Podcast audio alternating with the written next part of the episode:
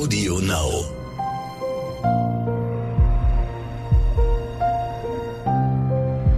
Verbrechen von nebenan. True Crime aus der Nachbarschaft.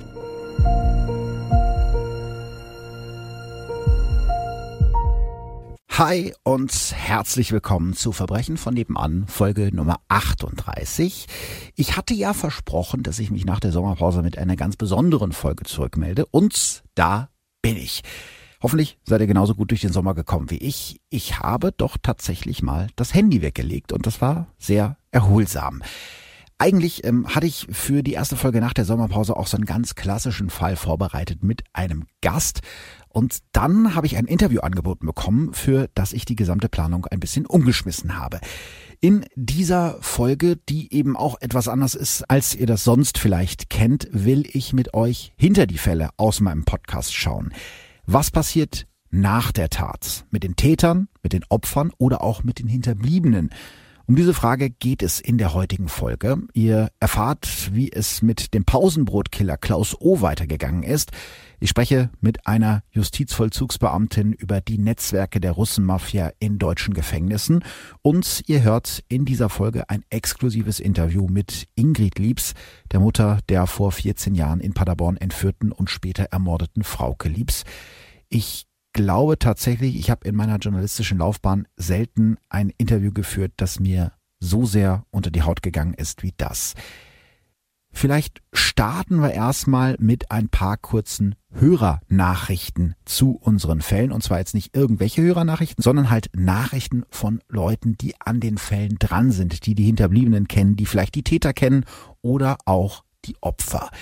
Zu Folge Nummer 6, tödliche Verwechslung, habe ich eine Nachricht von Anna bei Facebook bekommen, deren Namen ich auf ihren Wunsch geändert habe. Ihr erinnert euch sicherlich noch an diesen ziemlich unglaublichen Fall. Wenn nicht, fasse ich noch mal kurz zusammen. Nach jahrelangen Streitigkeiten um das Erbe sucht der alte Bauer Fritz jemanden, der ihm hilft, seinen Sohn Karl loszuwerden. Und den findet er mit dem in der Gegend bekannten Schläger Siegfried S. Und dann beauftragt er eben diesen Siegfried S., den Jungbauern Karl zu ermorden. Allerdings gibt's eine unglaubliche Verwechslung und durch die erschießt Siegfried S. nicht den Jungbauern, sondern Bernd S., den Sohn der Nachbarn. Ende 1988 verurteilt das Bielefelder Landgericht den Killer Siegfried S. wegen Mordes zu lebenslanger Haft und seinen Auftraggeber Fritz M. unter anderem wegen versuchter Anstiftung zum Mord zu 13 Jahren Haft. Warum versuchter Anstiftung zum Mord, das könnt ihr in der Folge nachhören. Das will ich jetzt nicht alles nochmal auseinanderdröseln. Was aus Fritz M. und seinem Sohn Karl geworden ist, das hört ihr ebenfalls in meiner Folge Nummer 6. Was aus dem Auftragskiller Siegfried S. geworden ist, das konnte ich nicht herausfinden bis heute. Ich habe nämlich, wie gesagt, diese Mail von Anna bekommen. Anna heißt in Wirklichkeit anders. Ich habe ihren Namen auf ihren Wunsch hin geändert. Hallo, als ich letzte Woche angefangen habe, deinen Podcast zu hören, ahnte ich noch nicht annähernd, wie treffend eigentlich der Titel für mich ist. Als ich die Folge 6 hörte, war ich dann doch überrascht. Der Mörder Siegfried S. wohnt bei meinen Eltern im Ort. Über Siegfried wurde ja nicht ganz so viel erzählt. Vielleicht auch, weil nicht so viel bekannt war. Er ist als zweites Kind einer gelinde gesagt sozial schwachen Familie geboren. Sein Vater arbeitete als Lkw-Fahrer für die örtliche Molkerei. Die Mutter schreckte zur Geldbeschaffung nicht vor Diebstahl und Prostitution Prostitution zurück. Die Fleischerlehre von Siegfried S. hattest du ja erwähnt. Damals gab es eine Schlägergruppe in Rehburg, die sich aus den Lehrlingen der Fleischerei K zusammensetzte. Siegfried war noch nicht mal der schlimmste davon. Seine Ehe war aufgrund seiner Gewalttätigkeit und Untreue schon vor dem Mord schwierig. Seine Frau war damals psychisch labil.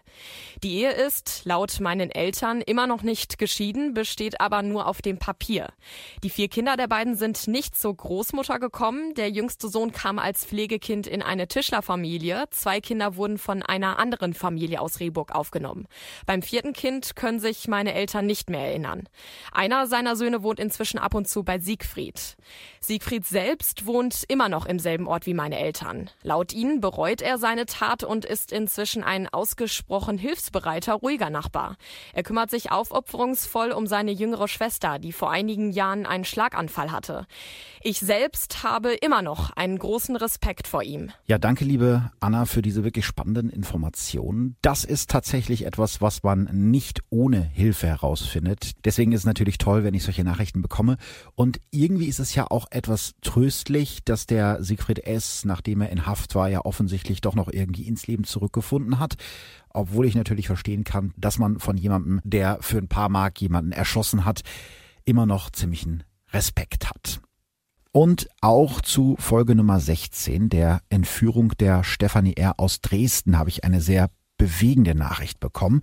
Ihr erinnert euch sicherlich noch an den Fall der damals 13-jährigen Stefanie R., die auf ihrem Schulweg in Dresden von dem zu diesem Zeitpunkt 36-jährigen mehrfach vorbestraften Gewalttäter Mario M. überfallen und verschleppt wird. 36 Tage lang hält er das Mädchen in seiner Wohnung gefangen und missbraucht sie unzählige Male, bis Stefanie es schafft, mit Hilfe eines Zettels, den sie bei einem Spaziergang fallen lässt, Hilfe zu holen. Wie es Stefanie und ihrer Familie heute geht, lässt sich nur schwer herausfinden. Zumindest bis ich diese Nachricht bekommen habe, die mir Ina auf der Verbrechen von nebenan Facebook-Seite geschrieben hat. Auch ihren Namen habe ich auf ihren Wunsch geändert. Guten Tag. Ich habe erst vor kurzem angefangen, diesen Podcast zu hören und mir blieb bei Folge 16 buchstäblich das Herz sekundenlang stehen. Denn die Mutter von Stefanie Ehr ist meine Kollegin. Ich kannte diese Geschichte von Hörensagen durch Kollegen, die alles miterlebt haben. Ich selbst bin erst seit fünf Jahren in diesem Kollegium. Vielen Dank für diesen Podcast, denn so konnte ich diese Geschichte in Ruhe anhören. Ich habe damals noch nicht in Dresden gelebt und habe das nicht direkt mitbekommen, was eigentlich passiert ist, beziehungsweise hatte ich keinen persönlichen persönlichen Bezug dazu. Auch wenn die Eltern im Podcast teilweise kritisch ins Visier genommen werden, kann ich sagen, dass zumindest die Mutter heute eine komplett gebrochene Frau ist. Auch wenn es Stefanie heute gut geht und sie sogar geheiratet hat, sind die Auswirkungen noch heute sichtbar. Mir wurde diese Geschichte nämlich erzählt, damit ich verstehe, wieso Stefanis Mutter Ines eher so ist, wie sie ist. Erschreckend finde ich, dass der Täter Mario M. in der JVA Dresden seinen Abschluss gemacht hat, denn heute prüft unsere Schule die Hauptschulprüfung der JVA Dresden. So kann es jedes Jahr dazu kommen, dass Stefanis Mutter in ausgerechnet diese JVA muss. Auch wenn sie ihn dort sicherlich nicht treffen wird, ist das sicherlich ein unbeschreiblicher Druck. Da musste ich mich beim Hören fragen, wie das Kulturministerium sowas entscheiden kann und wieso man die Familie immer wieder an diese Tat erinnern muss. Immer wenn Lehrer in die JVA müssen, fragt Ines eher sie, ob auch alles in Ordnung ist und wie es war. Jetzt verstehe ich auch, warum sie so ist. Danke für den Einblick in die Vergangenheit. Ja, und das ist eben genau das, was ich meinte. Also ein Verbrechen endet eben nicht mit der Verurteilung des Täters oder der Täterin, sondern für die Angehörigen, für die Hinterbliebenen begleitet sie diese Geschichte oft ein ganzes Leben lang. Das sehen wir auch wieder hier in dem Beispiel. Positiv ist natürlich, dass es Stefanie als dem ursprünglichen Opfer mittlerweile besser geht und dass sie ein neues Leben gefunden hat. Ich glaube, das haben wir ihr nach dem, was der Mario M ihr angetan hat, alle gewünscht. Von daher ist es ja irgendwie schön und etwas tröstlich, dass es zumindest für sie so gekommen ist. Aber ich habe euch ja auch noch ein spannendes Hintergrundinterview versprochen. Und zwar zu Folge Nummer 37 auf den Spuren der Russenmafia. Katha arbeitet als Justizvollzugsbeamtin in einer deutschen JVA. Sie hat sich nach Folge 37 auf den Spuren der Russenmafia bei mir gemeldet. In dem Podcast hatte ich ja erzählt, dass die Strukturen in den deutschen Gefängnissen sowas wie das Rückgrat der Russenmafia sind. Rund 10 Prozent aller Häftlinge in deutschen Gefängnissen, also etwa 5000, stammen aus den ehemaligen Sowjetrepubliken, zum Beispiel Georgien, Tschetschenien, Kasachstan, der Ukraine und natürlich Russland. Katha, welche Position in der Knasthierarchie, so nenne ich es jetzt einfach mal, haben denn die sogenannten Diebe im Gesetz? Die Diebe im Gesetz sind innerhalb der Haftanstalt natürlich eine eingeschworene Gruppe und äh, haben deshalb gegenüber anderen Inhaftierten natürlich einen höheren Stellenwert, einen höheren Rang, weil es ja immer besser ist, einer Gruppe anzugehören, als alleine irgendwie dazustehen. Auf dem Freistundenhof fällt eine weitere Besonderheit auf. Dort treffen sich dann die Diebe im Gesetz während der Freistunde. Der Ranghöchste steht während einer Besprechung und die niedrigeren Mitglieder, die befinden sich dann praktisch in dieser typischen Russenhocke und schauen praktisch zu dem Ranghöchsten auf, während dann wichtige Sachen geklärt werden. Das kann man halt auch immer schön beobachten. Und sind die wirklich so eine eingeschworene Gemeinschaft? Einige der Diebe im Gesetz kennen sich ja schon außerhalb der Haft und treffen sich dann innerhalb der Haft wieder. Sollte jetzt beispielsweise ein Russe inhaftiert werden, egal ob in U-Haft oder Strafhaft, dann gehen die Diebe im Gesetz auf denjenigen zu, wenn er noch nicht zu ihnen gehört und äh, lassen sich entweder den Haftbefehl zeigen oder das Urteil, auf dem dann die Straftat vermerkt ist. Dort wird dann praktisch ausgelotet, ist das jemand, den wir für uns benutzen können oder ist es jemand, gegen den sie praktisch abgeneigt sind? Also solche Sachen wie Sexualstraftaten gegen Frauen und Kinder sind ja auch bei den Dieben im Gesetz unterste Schiene und überhaupt nicht gewollt. So jemand wird dann ausgeschlossen und hat dann praktisch nicht den Schutz der Gruppe. Das heißt, als deutscher Häftling komme ich gar nicht rein in diesen Club. Auch Deutsche oder andere Inhaftierten werden für die Zwecke, sage ich mal, der Diebe im Gesetz benutzt, für kleine Hilfstätigkeiten. Ich beispielsweise habe schon mitbekommen, dass dann ein deutscher Inhaftierter beispielsweise für die Russen gekocht hat.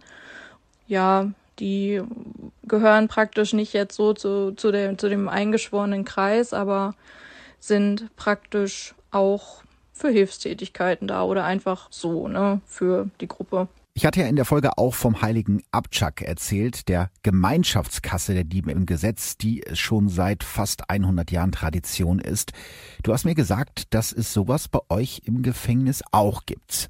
Einen Abchak gibt es in den Haftanstalten auch. Meistens handelt es sich dabei um einen Inhaftierten, der selbst beispielsweise nicht raucht, aber dann 20 bis 30 Packungen Tabak oder wie sie auch in Haft genannt werden, Koffer lagert oder auch Lebensmittel dort lagert und dann je nach Bedarf dann an die einzelnen Gruppenmitglieder aushändigt.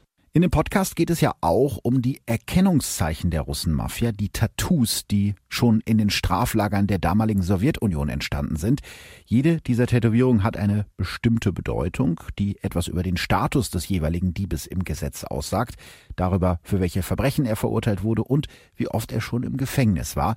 Da gibt's ja zum Beispiel den Raubvogel mit vorgestreckten Krallen und natürlich die bekannte Windrose.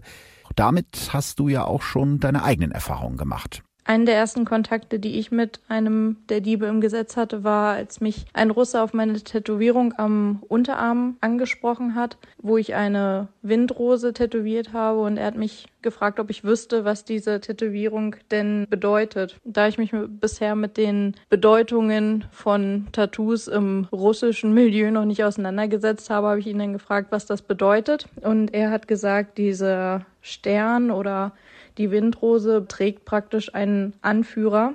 Und sollten die Sterne sich auf den Knien befinden, dann bedeutet es, dass der Anführer sich vor dem Regime oder anderen Obrigkeiten nicht beugen wird. Meistens werden die Sterne auch auf den Schultern getragen und dienen als Abzeichen. Wie genau verhalten sich denn die Diebe im Gesetz euch als Justizvollzugsbeamtinnen und Beamten gegenüber? Also respektvoll oder nehmen die euch gar nicht ernst? Ich kann leider nur für die Diebe im Gesetz sprechen, mit denen ich persönlich zu tun hatte. Wie es in anderen Haftanstalten aussieht, kann ich leider nicht genau sagen.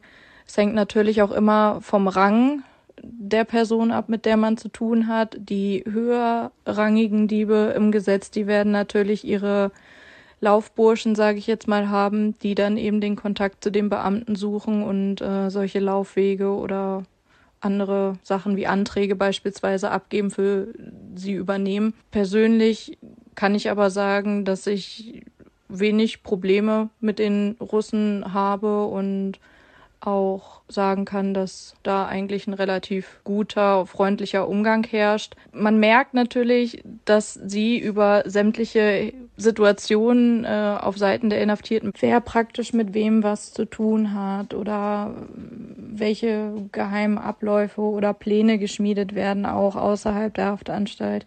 Die wissen sehr wohl, was dort passiert und wer mit wem was zu tun hat oder äh, wer mit wem vielleicht was schon plant. Aber das wird natürlich für sich behalten und natürlich nicht nach draußen weiter oder an uns weitergegeben. Die Information hat mir übrigens auch Ohrenzeugin Sandra bestätigt, die ebenfalls als Justizvollzugsbeamtin arbeitet. Sie sagt über die Diebe im Gesetz, an sich sind die im Vollzug recht pflegeleicht, da für die, wie in deiner Folge schon erwähnt, der deutsche Vollzug ein Spaziergang ist. Wenn man sich mit dem Boss als Beamter gut stellt, also wie es in den Wald hineinruft, dann hat man mit denen nicht viel Ärger, da der Boss seine Soldaten dann dementsprechend anweist. Katha, wo ich jetzt schon mal mit so einer Justizvollzugsbeamtin sprechen kann, wie viel Spaß macht es, in einem Gefängnis zu arbeiten? Und gibt es auch Momente, in denen du in deinem Job Angst hast? Also ich liebe meinen Job total und kann mich selber auch in keinem anderen Beruf sehen als diesem. Angst würde ich jetzt mal sagen, nein, aber ein gesunder Respekt ist durchaus angebracht, weil man wirklich tagtäglich mit Straftätern zu tun hat und die sind ja nicht ohne Grund inhaftiert, möchte ich mal so sagen. Also man läuft praktisch den Gefangenen immer mit einem gesunden Respekt entgegen und sollte halt niemals eine Situation unterschätzen, um halt dann auch wieder gut nach Hause zu den Liebsten zu kommen. Und wenn man das berücksichtigt und eben versucht, auch keine Angst dabei zu haben, weil durch Angst wird man meistens unsicher, dann ist es eigentlich ein unglaublich spannender und aufregender Beruf. Und du hast mir im Vorgespräch gesagt, eine Sache wolltest du gern noch loswerden. Der Justizvollzug, nicht nur in Niedersachsen, ich denke auch in anderen Bundesländern, sucht händeringend nach neuen Anwärtern, so heißen die bei uns, also neuen Auszubildenden, da leider wir wenig auf Berufsmessen und so weiter vertreten sind und man natürlich auch nicht weiß, was passiert jetzt so in einer Haftanstalt und welche Aufgabenbereiche gibt es da so. Ja, wird relativ wenig Werbung für unseren Beruf gemacht, aber wir suchen immer händeringend Leute und Personal und darum, wer sich vielleicht vorstellen könnte, sowas mal zu tun, also mit Gefangenen zu arbeiten, ohne sie zu verurteilen, der kann sich dann auch gerne bei der nächsten Haftanstalt in seiner Gegend bestimmt mal bewerben oder vorstellen. Ja, das klingt doch nach einem äh, sehr spannenden Job für True Crime Fans. Katha, vielen Dank für diese spannenden Einblicke. Und ich bin froh, dass ich dank euch auch Einblicke in Bereiche bekomme, in die ich normalerweise keinen Einblick habe. Und das ist natürlich auch spannend für alle Hörer da draußen. Dankeschön. Und es gibt noch eine Folge, die sehr viele von euch offensichtlich bewegt hat. Denn ganz viele haben mir Nachrichten zu unserer Folge 11, dem Pausenbootkiller, geschickt. Die gehört wahrscheinlich auch zu unseren meist diskutierten Folgen. Und tatsächlich hat sich seit Juni 2019, als die Folge rausgekommen ist, nochmal einiges getan. Ein paar von den Sachen habe ich schon auf der Verbrechen von nebenan Facebook und Instagram-Seite gepostet. Aber für alle, die mir da nicht folgen, was ihr natürlich unbedingt tun solltet, gibt's jetzt noch mal eine kurze Zusammenfassung des Falls, natürlich auch mit den aktuellen Entwicklungen. Am Donnerstag, den 17. März 2019, fällt das Urteil gegen den Mann, den Deutschland mittlerweile als den Pausenbrotkiller kennt. Klaus O. wirkt verschlossen wie eine Kiste, zu der irgendwie niemand mehr den Schlüssel hat. Auf der einen Seite ist er glücklich verheiratet und für seine beiden Kinder ein liebender Vater. Seinem Sohn hat er ein großes Baumhaus in den Garten gebaut. Bei seinen Kollegen in der Armaturenfirma, in der er seit 38 Jahren arbeitet, gilt er zwar als verschlossen und ein bisschen seltsam, aber in seinem Job ist er präzise wie kaum ein anderer. Klaus O. hat keine einzige Vorstrafe, nicht mal ein Punkt in Flensburg. Aber er hat auch eine andere, eine dunkle Seite. Im Keller seines Einfamilienhauses in Bielefeld hat er sich ein Labor eingerichtet, das nur er betreten darf. Hier braut er Gifte zusammen, die laut einem Gutachter giftiger sind als alle chemischen Kampfstoffe, die im Zweiten Weltkrieg eingesetzt wurden. Das Labor sieht aus wie eine Hexenküche eines verrückten Wissenschaftlers tütenweise Chemikalien, in Säure eingeweichte Akkus, Teller und Schraubgläser voller Giftreste. Außerdem Dutzende Bücher und wissenschaftliche Abhandlungen über Gifte, chemische Waffen und Krankheiten. Und diese Gifte, die Klaus O. dort mischt, setzt er gegen die ein, die er jeden Tag sieht. Menschen, mit denen er niemals Streit hatte, nicht mal ein lautes Wort ist zwischen ihnen gefallen. Klaus O. hat mindestens drei seiner Arbeitskollegen vergiftet, indem er ihnen Gift auf das Pausenbrot gestreut hat. Simon R., Zerspannungsmechaniker, damals 26 Jahre alt. Ein gut aussehender, sportlicher Typ, der gerne mal 18 Kilometer am Stück joggt. Udo B., damals 56, und der ehemalige Vorarbeiter von Klaus O., mit dem er laut eigenen Angaben mehr als 30 Jahre lang zusammengearbeitet hat, ohne je Streit zu haben. Und dann ist da noch Nick N., damals gerade 23 Jahre alt. Er hat in der Armaturenfirma seine Ausbildung zum Industriemechaniker gemacht und danach sein Fachabitur. Jetzt studiert er in Bielefeld Werkzeugbau. Ein fleißiger junger Mann, der neben seinem Studium immer noch in seinem Lehrbetrieb aushilft, wenn Not am Mann ist. Heute ist für Simon R. an Sport nicht mehr zu denken. Er schafft keine zwei Kilometer am Stück, ohne aus der Puste zu sein. Seine Nieren haben nur noch 22 Prozent Leistung, aber weil sein Körper mit Schwermetall vergiftet ist, kommt eine Transplantation nicht in Frage. Er wird nie wieder gesund werden. Trotzdem geht er wieder in der Firma arbeiten, in dem sein Kollege Klaus O. ihn vergiftet hat. Und auch das Leben von Udo B. wird nie wieder dasselbe sein. Seit 2015 hat ihn Klaus O. immer wieder Blei aufs Pausenbrot gestreut und ihn so Bissen für Bissen vergiftet. Im Mai 2018 versagen die Nieren von Udo B. Seitdem muss er dreimal die Woche zur Dialyse.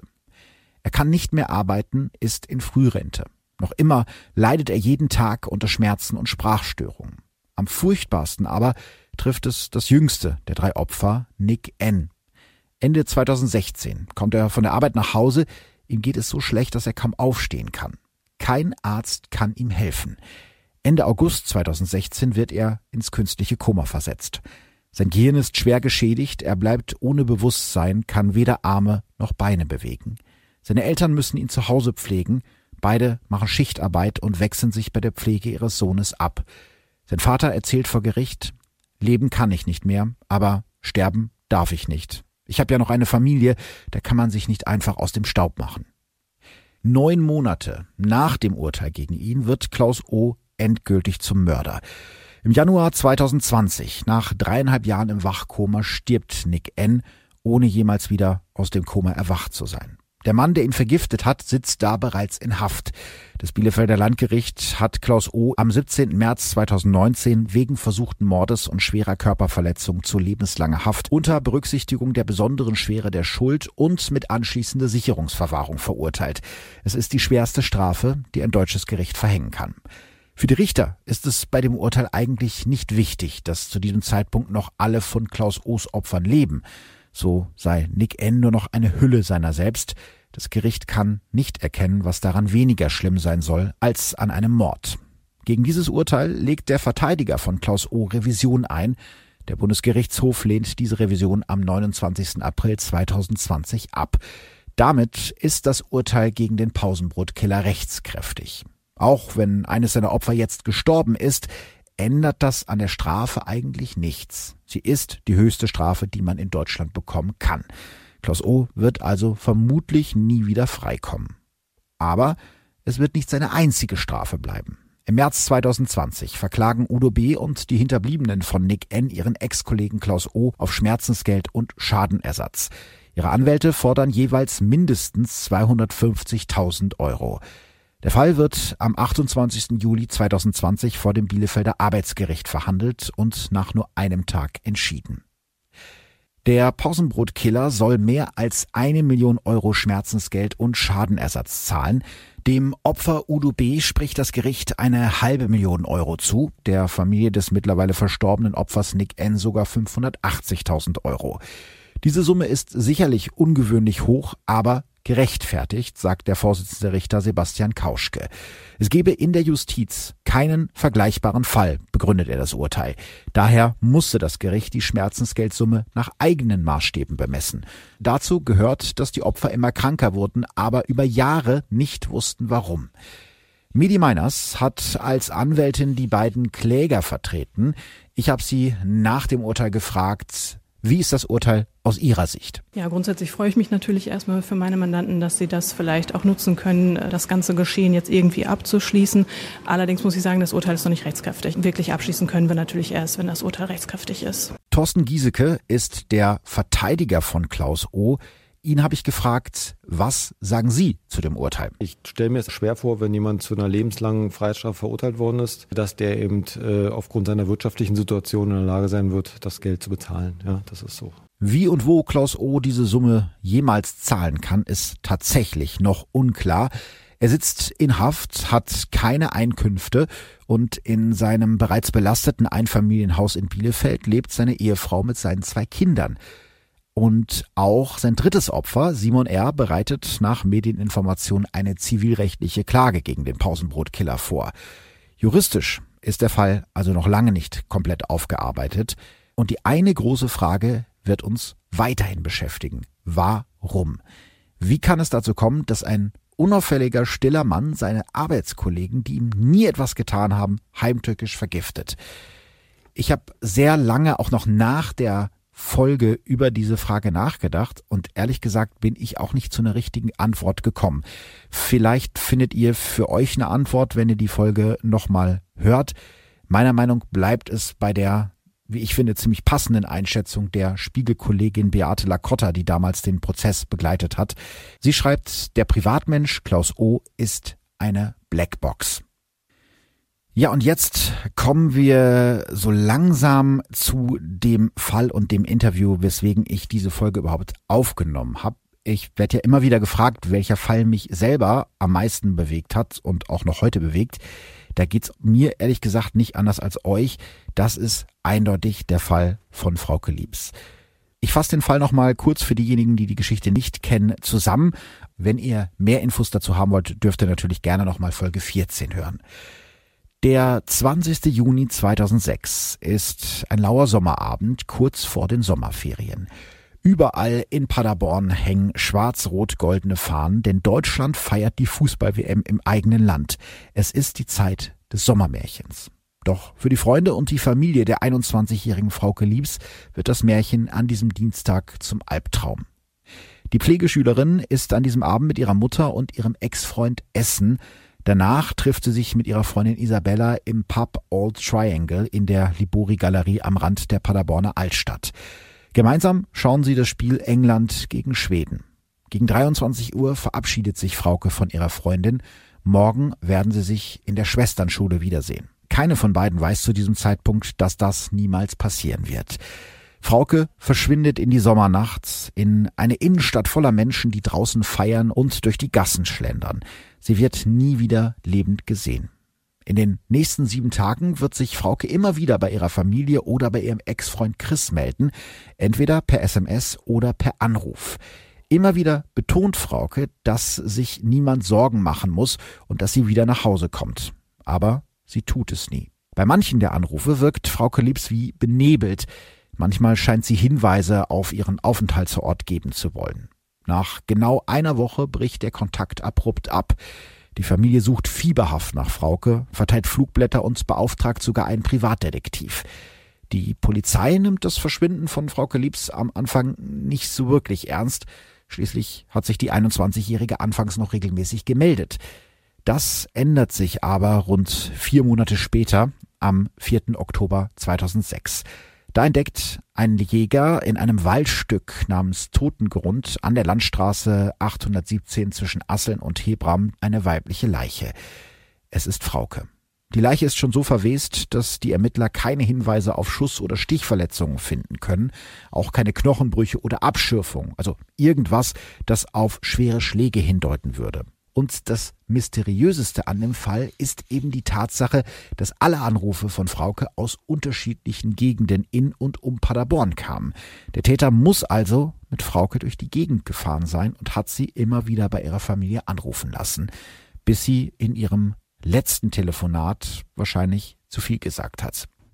Das Verschwinden und der Mord an Frauke Liebs bleibt bis heute, 14 Jahre später, ungeklärt und ist wohl eins der mysteriösesten Verbrechen der deutschen Rechtsgeschichte. Und jetzt, also mehr als 14 Jahre nach dem Verschwinden von Frauke, könnte wieder Bewegung in diesen Fall kommen.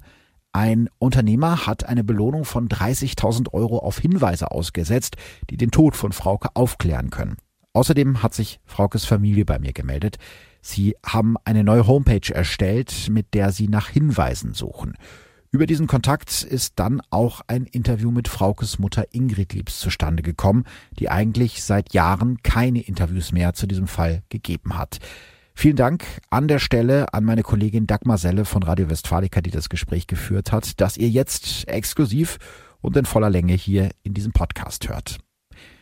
Ingrid Liebs lebt immer noch in ihrer Heimatstadt Lübbecke, der Stadt, in der Frauke die meiste Zeit ihres Lebens gelebt hat und in der sie auch beerdigt wurde. Früher war Ingrid Liebs Schulleiterin eines Gymnasiums in Bad Driburg, mittlerweile ist sie in Pension. Sie hat nie aufgegeben, den Mörder ihrer Tochter zu suchen. Seit Juni 2020 ist Ingrid Liebs Leiterin der Opferschutzorganisation Weißer Ring in Minden-Lübbecke, für die sie sich schon seit fünf Jahren engagiert. Frau Liebs, mittlerweile sind 30.000 Euro Belohnung auf Hinweise ausgesetzt, die dabei helfen, die Entführung und den Mord an ihrer Tochter endlich aufzuklären. Eigentlich wollten Sie auch keine Interviews mehr geben, aber Sie haben sich jetzt doch entschieden, nochmal an die Öffentlichkeit zu gehen. Sind denn schon neue Hinweise eingegangen und was für Hinweise erhoffen Sie sich? Wie gesagt, ich habe ganz viele Rückmeldungen bekommen, sehr unterschiedlicher Qualität von Leuten, die sagen, wir drücken die Daumen, wir wünschen uns auch, dass der Fall aufgeklärt wird und äh, das ist toll, dass nochmal was geschieht, bis hin zu Leuten, die nochmal Beobachtungen mitteilen. Und äh, diese Beobachtungen sind natürlich unterschiedlicher Art. Beobachtungen, wo mir jetzt jemand sagt, ich habe einen Mann im schwarzen Mantel im Supermarkt gesehen, der da nicht hingehört 14 Jahre nach dem Fall erinnert sich keiner an sowas und da kann die Polizei auch nicht mehr ermitteln. Was wir brauchen, sind Hinweise, wo konkret Fakten genannt werden und mit Personen verbunden werden. Ähm, denke, Erinnerungen sind trüglich, aber es kann ja einen Mitwisser geben, der vielleicht sich auch im Nachhinein erst kombinierend äh, erinnert hat, halt, da ist doch das, das und das gewesen und genau mit dem Menschen verbunden. Und das sind Hinweise, auf die wir hoffen, die wir dann auch ernsthaft prüfen werden und denen wir ernsthaft nachgehen werden. Da möchte ich, wenn die Akteneinsicht äh, möglich gemacht wird, das wird sicher noch ein bisschen dauern, dann auch einfach mal gucken, was hat die Polizei vielleicht schon ermittelt. Vielleicht hat sie etwas rausgefunden und ich muss sagen, der Hinweis führt nicht weiter, weil die Polizei geprüft hat und da ist alles in Ordnung. Oder, oh, da hat die Polizei nur einen Teil geprüft oder gar nicht geprüft, weil sich der Betreffende damals nicht gemeldet hat. Und dann ist das was, wo wir dann noch mal gucken werden, ob das so tragfähig ist, dass wir es an die Polizei weitergeben. Also gehen Sie dem Ganzen jetzt erstmal selber nach. Ja, soweit wie das mit unseren Mitteln möglich ist. Wir dürfen ja nicht ermitteln oder so etwas, aber wir können natürlich gucken, äh, passt das ins Bild, ist das einigermaßen schlüssig, äh, ist das ein Hinweis, wo die Polizei auch was mit tun kann. Wie gesagt, mit meinem Beispiel, ein Mann mit dem schwarzen Mantel im Supermarkt, da tut man nach 14 Jahren nichts mehr mit. Und das tragen wir zusammen. Und wenn dann am Schluss etwas bleibt, wo wir sagen, da kann die Polizei wirklich konkret ermitteln. Da sind auch Fakten, die weiterführen könnten. Dann wird das selbstverständlich an die Polizei gegeben, denn Ermittlungsarbeit dieser Art ist Polizeiarbeit. Sie sagten gerade, Sie haben jetzt Akteneinsicht beantragt. Warum jetzt, nach 14 Jahren? Äh, aus zwei Gründen. Also ich habe das früher nicht gemacht, weil ich das als sehr belastend empfinde. Aber ich habe jetzt auch bei den Hinweisen gemerkt, äh, es ist doch gut, wenn ich mich nochmal über einige Dinge, auch die in meiner Erinnerung sind, äh, vergewissere, was ist gelaufen, was ist nicht gelaufen. Äh, ich äh, habe Herrn Östermann auch nochmal gefragt, der konnte sich bei einigen Dingen auch nicht klar erinnern was ja verständlich ist, der hat so viel in seinem Berufsleben äh, an Fällen bearbeitet, da kann man sich nicht an Details bei einem Fall erinnern obwohl ich den Eindruck habe, der ist emotional immer noch äh, sehr traurig, dass er diesen Fall nicht hat lösen können in seiner aktiven Berufszeit. Der ist da sehr, sehr emotional mitgegangen und Ich glaube, der hat sich nichts mehr gewünscht, als dass dieser Fall noch aufgeklärt wird. Vielleicht an der Stelle kurz zur Erklärung. Kriminalhauptkommissar Ralf Östermann hat damals die Mordkommission im Fall Frauke Liebs geleitet. 2018 ist er nach 30 Jahren bei der Polizei in Pension gegangen. Der mysteriöse Mordfall Frauke Liebs beschäftigt ihn auch noch Jahre später. In einem Interview mit dem Haller Kreisblatt zu seiner Pensionierung sagt er zum Beispiel, doch, Irgendwo ist das schon eine persönliche Niederlage und dennoch, wenn du in den Spiegel schaust und dir sicher bist, alles Menschenmögliche getan zu haben, wenn du alles gegeben hast, dann kannst du es zumindest besser akzeptieren. Frau Liebs, das heißt, Sie haben jetzt nochmal Kontakt zu Herrn Östermann aufgenommen. Ja. Und äh, er sagt, ich darf ihn fragen. Äh, wenn er sich erinnert und keine Dienstgeheimnisse damit ausplaudert, äh, wird er antworten. Aber bei einigen Sachen äh, wird er das tun, was er jetzt auch schon gemacht hat, dass er gesagt hat, ich weiß, da ist irgendwas gewesen, aber ich kann mich nicht an Details erinnern. Und dann ist es gut, wenn man Akteneinsicht hat und nochmal nachlesen kann, was ist denn tatsächlich passiert. Vielleicht ist es ganz unspektakulär und damit nicht weiter verfolgbar. Vielleicht ist es aber auch das Bausteinchen, das ergänzend dann zu früheren Ermittlungen da ist und dann nochmal eine neue Dimension eröffnet. Jetzt sind ja mehrere Faktoren zusammengekommen. Da ist zum Beispiel dieser Unternehmer, der helfen will, den Fall zu lösen und deshalb die Belohnung auf 30.000 Euro aufgestockt hat. Und dann sie, die Mutter des Opfers, die jetzt sagt, ich schaffe es, nach all den Jahren endlich in die Ermittlungsakten zu schauen. Soll es vielleicht nach all der Zeit einfach so sein, dass der Fall endlich gelöst wird? Also ich habe die Hoffnung, dass sich tatsächlich noch was tut. Und zwar habe ich die Hoffnung im Hinblick auf einen möglichen Mitwisser, vielleicht sogar einen unbewussten Mitwisser, äh, dass der jetzt, wo er keine Strafe mehr befürchten muss, sich doch meldet und vielleicht das Gewissen ihn doch irgendwann gequält hat, äh, was nicht gesagt hat, zu haben, aus welchem Grund auch immer. Ja, und dazu kommt ganz praktisch, ich bin pensioniert. Ich habe jetzt einfach auch die Zeit, äh, tatsächlich in Akten reinzugucken. Und ich bin nicht mehr psychisch äh, in einen stressigen Job eingebunden, so dass ich auch da Kapazitäten habe, nochmal äh, zu sagen, so, ein letztes Mal nimmst du das in Angriff und guckst, ob das nicht doch lösbar ist. Ich denke immer, das perfekte Verbrechen gibt es nicht. Es muss einen Schlüssel zur Lösung auch diesen, dieses Falles geben. Und diesen Schlüssel, den würde ich gern finden. Haben Sie denn eine eigene Theorie zu dem, was damals passiert ist mit Frauke? Äh, ich habe keine abschließende Theorie, aber ich bin sicher, dass äh, es kein geplantes Verbrechen war. Ich denke, da äh, ist irgendwo im Laufe der Nacht was aus, der, aus dem Ruder gelaufen. Und äh, der Betreffende hat sie eine Woche lang festgehalten, wobei sie ja in jedem Gespräch gesagt hat, ich komme nach Hause. Und ich denke, am Schluss hat er entschieden, er lässt sie nicht nach Hause, weil das für ihn vielleicht gravierende Nachteile hätte, wenn sie möglicherweise dann doch Anzeige erstattet oder die Polizei von Amts wegen ermittelt, weil eine Entführung vorlag. Das glaube ich auch. Es gab ja dieses letzte Telefonat am 27. Juli 2006, bei dem Frauke bei ihrem Ex-Freund Chris auf dem Handy anruft und auch mit ihrer Schwester Karen spricht. Dieser Anruf ist ja protokolliert worden und ich habe ihn damals in meinem Podcast nachgestellt. Vielleicht hören wir kurz nochmal in dieses Telefonat rein. Hallo Chrissy, mir geht es gut. Wo bist du? Kann ich nicht sagen. Komm doch nach Hause. Nein, das geht nicht. Warum denn nicht? Kann ich dir nicht sagen. Wirst du festgehalten? Ja, nein, nein. Hast du Angst? Nein. Wer ist bei dir? Kann ich dir nicht sagen. Bist du müde? Ja, sehr müde. Weißt du, dass die Polizei nach dir sucht? Ja, weiß ich. Woher weißt du das? Ich bin ja fast eine Woche weg. Warum bist du denn weg? Das weißt du doch, Chris. Nein, hast du einen anderen Typen kennengelernt? Du weißt doch, dass ich nicht wegen einem Typen eine Woche wegbleibe. Du kennst mich doch. Karen ist bei mir. Wir machen uns alle Sorgen. Sind Mama und Papa auch da? Die waren hier. Sag ihnen, dass ich sie ganz doll lieb habe. Äh, Wann kommst du zurück? Ich weiß nicht. Warum bist du nicht zurückgekommen, obwohl du gesagt hast, dass du heute zurückkommst? Erkläre ich dir später. Soll ich dich abholen? Nein, das geht nicht. Können wir uns irgendwo treffen?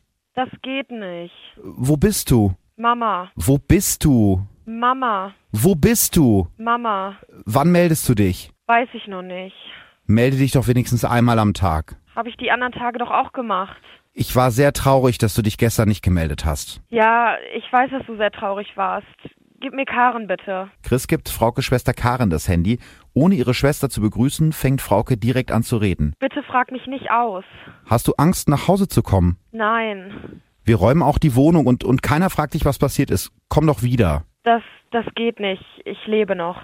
Bist du mit einer oder mehreren Personen zusammen? Bitte frag mich nicht. Ich würde gerne bei euch sein. Ich würde gerne nach Hause. An dieser Stelle nimmt Chris Karen das Handy aus der Hand. Melde dich wenigstens einmal am Tag. Ja, mache ich. Ciao, bis bald. Nach diesem Telefonat ist der Kontakt abgebrochen und es gab nie wieder ein Lebenszeichen von Frauke. Ja. Und da hat sie ja dann auch gesagt, auf die Frage, wirst du festgehalten? Ja, hat sich dann gleich ängstlich korrigiert. Aber äh, da ist dann deutlich gesagt worden, sie ist nicht freiwillig weg. Und äh, sie ist auch nicht freiwillig nach Herbramwald gegangen und hat sich da zum Sterben hingelegt, sondern äh, das hat ihr jemand angetan. Und ich wüsste gerne, warum dieser jemand keinen anderen Ausweg wusste, als sie zu töten am Schluss. Da gehört ja auch einiges zu, einen Menschen eine Woche lang zu begleiten und um sich zu haben, in welcher Form auch immer, und ihn dann umzubringen. Was treibt sie denn mehr an? Dass der Täter endlich bestraft wird oder dass sie endlich genau erfahren, wie ihre Tochter gestorben ist, um damit dann wirklich nach all dieser Zeit abschließen zu können? Mir ist wichtiger zu wissen, was passiert äh, ist. Ich wünsche mir darüber hinaus natürlich auch, dass der Täter dann auch bestraft wird. Natürlich. Aber erstmal möchte ich überhaupt wissen, was passiert ist und warum dieser Täter am Schluss den Weg in den Mord gewählt hat und nicht in die Freilassung. Ich muss ehrlich sagen, dass mich bisher wahrscheinlich kein Fall in meinem Podcast so sehr bewegt hat wie der Mord an Frauke. Und auch von dem, was meine Hörer mir schreiben, ist das der Fall, der wohl die meisten immer noch beschäftigt. Ich meine, wenn uns das schon nicht loslässt, wie ist das dann für Sie als Mutter? Wie schafft man das nach so einer furchtbaren Tat weiterzumachen, irgendwie weiterzuleben? Geht das überhaupt? Ja, man lebt weiter, indem man ein gutes soziales Umfeld hat und versucht, äh, ein bisschen Normalität in sein Leben zu bringen und sein Leben auch mit Normalität zu leben. Äh, man kann sich ja nicht aufgeben. Aber es lässt einen auch nicht los. Es gibt Phasen, wo es stärker präsent ist, Phasen, wo es weniger stark präsent ist. Aber ich habe hier bei mir im Raum Bilder hängen und wenn ich da vorbeigehe, und das tue ich automatisch jeden Tag, dann ist immer ein Blick nach Frauke. Und was denken Sie dann, wenn Sie diese Bilder sehen? Ja, manchmal sind es dann einfach gute Erinnerungen. Es sind ja auch viele schöne Dinge gelaufen. Und manchmal ist es die Wut, dass sie nicht mehr da ist. Weil irgendjemand meinte, zur Abwendung persönlicher Nachteile ihr das Leben nehmen zu müssen. Das heißt, eine wirkliche Chance, endlich damit abzuschließen, haben Sie wahrscheinlich erst, wenn der Fall geklärt ist, oder? Ich denke auch. Ich denke auch, diese Klärung wird für mich auch einen ganz großen Schritt darstellen, äh, dass ich ein Stück abschließen kann damit. Dieser Fall bleibt ja auch heute, wir haben es gerade schon gesagt, 14 Jahre später noch sehr präsent in verschiedenen Podcasts, wie zum Beispiel in meinem, im Fernsehen, in diversen Internetforen oder jetzt eben durch die Belohnung auch wieder in den Nachrichten. Was macht das mit Ihnen? Also in den Foren tummel ich mich grundsätzlich nicht. Wenn jemand was von mir will, dann soll er mich kontaktieren.